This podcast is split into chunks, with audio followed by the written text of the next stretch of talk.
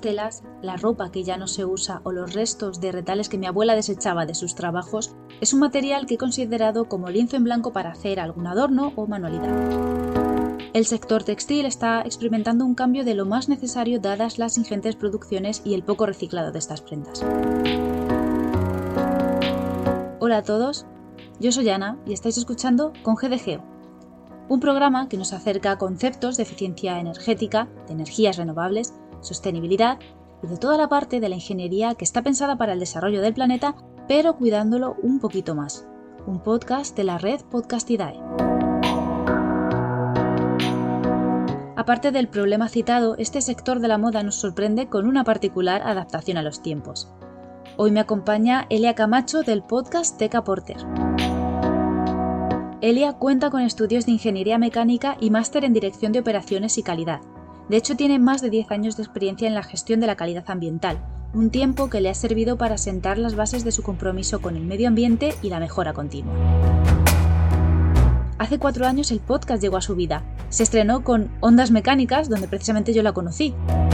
Ahí visibilizaba el mundo científico-técnico en clave de humor junto a dos geniales compañeras de su misma universidad.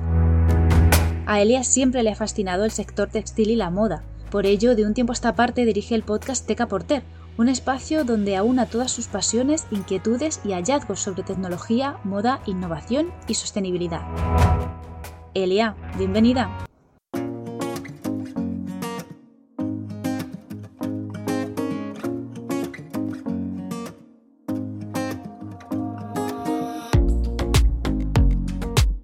Hola Ana, y un saludo también a todos tus oyentes. Soy Elia del podcast Teca Porter y me hace mucha ilusión que hayas contado conmigo para participar en tu podcast con GDGO.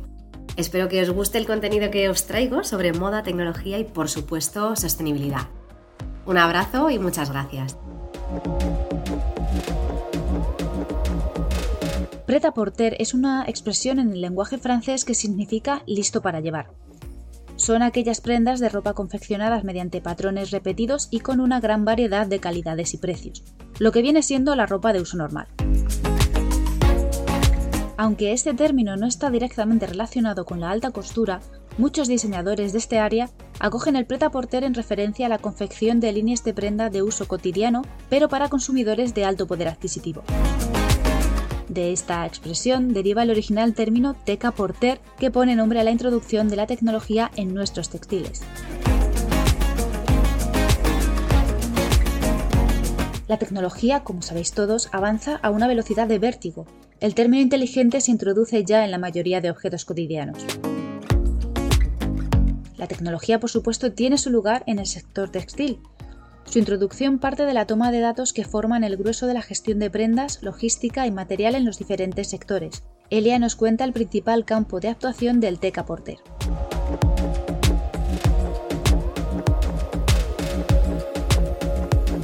Pues la tecnología en general se transforma y va evolucionando para adaptarse y mejorar los procesos dentro de los diferentes sectores y en este caso en la industria textil pues no se ha mantenido al margen y se han incorporado, pues por ejemplo, la visión artificial, que permite analizar imágenes dadas en situaciones pues, muy repetitivas y altas velocidades, que son imposibles eh, de detectar por el ojo humano.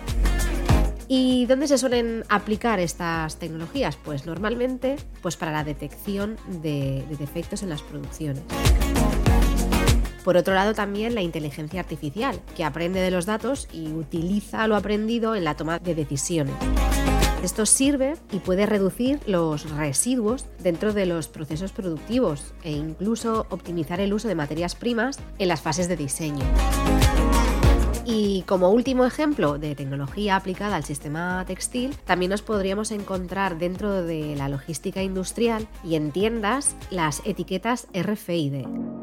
Estas etiquetas son de identificación por radiofrecuencia y permiten mejorar la trazabilidad de los productos, optimizar los controles de, inventario, de stock, agilizar la preparación de pedidos, incluso pues, reducir errores en los procesos de expedición y también del seguimiento en las tiendas. Seguramente que cuando habéis ido a compraros alguna, alguna prenda de vestir, alguna tienda, y no ha habido esa talla que vosotros eh, deseáis, seguramente le habréis preguntado al dependiente o a la dependienta que si tienen, la talla correspondiente. Entonces, esa persona, el trabajador, lo que habrá hecho habrá sido coger un dispositivo electrónico que lea esta etiqueta y esta etiqueta lo que hace es volcar toda la información detallada de esa prenda qué tallas hay, en qué tiendas, si hay disponibilidad. Como hemos comentado, es un recurso muy útil para el seguimiento de productos.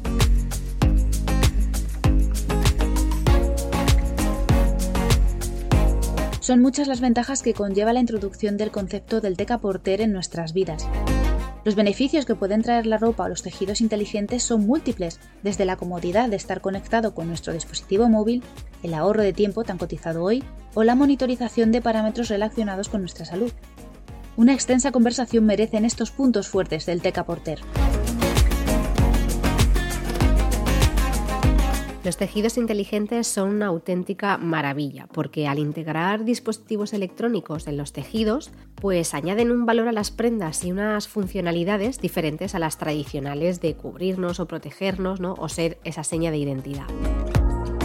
Por ejemplo, Google y Levis se asociaron y diseñaron una chaqueta inteligente, que lo que permitía era poder controlar nuestros smartphones a través de esta chaqueta. También podemos incorporar sensores que monitorizan nuestras constantes vitales para que se registren y así ser capaces de controlar o prevenir enfermedades.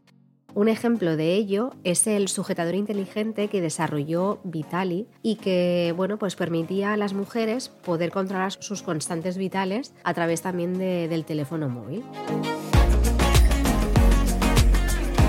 Y por último os voy a comentar el proyecto Gamify 2 desarrollado por iTex. Y es que el objetivo principal de este proyecto es el desarrollo de textiles inteligentes que mejoren el rendimiento y asistan al deportista durante la práctica de entrenamiento funcional aplicando soluciones de gamificación, es decir, a través del juego. Este proyecto también viene motivado a raíz de las situaciones de confinamiento que estamos viviendo y es que para algunos sanitarios a veces les resulta difícil poder llevar ese control de sus pacientes en las tareas de rehabilitación y para muchos usuarios también es complicado saber si están realizando correctamente esos ejercicios. Con lo cual, el desarrollo de tejidos inteligentes, combinado también con las tecnologías de la información y la comunicación, hacen que a través del juego sea mucho más fácil poder realizar estos ejercicios correctamente.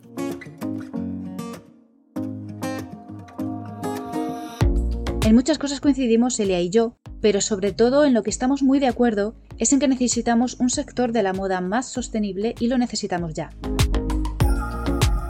Sí, sin duda, necesitamos un sector de la moda más sostenible, pero es que ante todo lo que necesitamos es una manera de consumir y modelos de negocio diferentes. Las empresas deben marcarse e impulsar retos éticos y ambiciosos, que tengan en cuenta los valores medioambientales, sociales y económicos, y por ese orden, eso sería lo ideal se necesitan legislaciones restrictivas y que favorezcan las soluciones de alternativas y que potencien la investigación y el desarrollo en nuevos materiales y nuevos procesos industriales. Eso sería lo ideal. No es un tema fácil y sin profundizar en el contenido de las nuevas legislaciones, se han desarrollado nuevas iniciativas como son, por ejemplo, los Objetivos de Desarrollo Sostenible, los ODS, promovido por Naciones Unidas. También a nivel nacional nos encontramos con la ley de residuos que está a punto de publicarse y bueno, los puntos así más destacados son, por ejemplo, la prohibición de la destrucción de excedentes no vendidos. También se obligará a recoger los residuos post-consumo en puntos de recogida o con otras alternativas y también a establecer objetivos de reutilización y reciclado. Con estas normativas se abre un proceso de cambio en las organizaciones, pero sin duda de oportunidades para poder implantar sistemas de circularidad y poder alargar el uso de las prendas.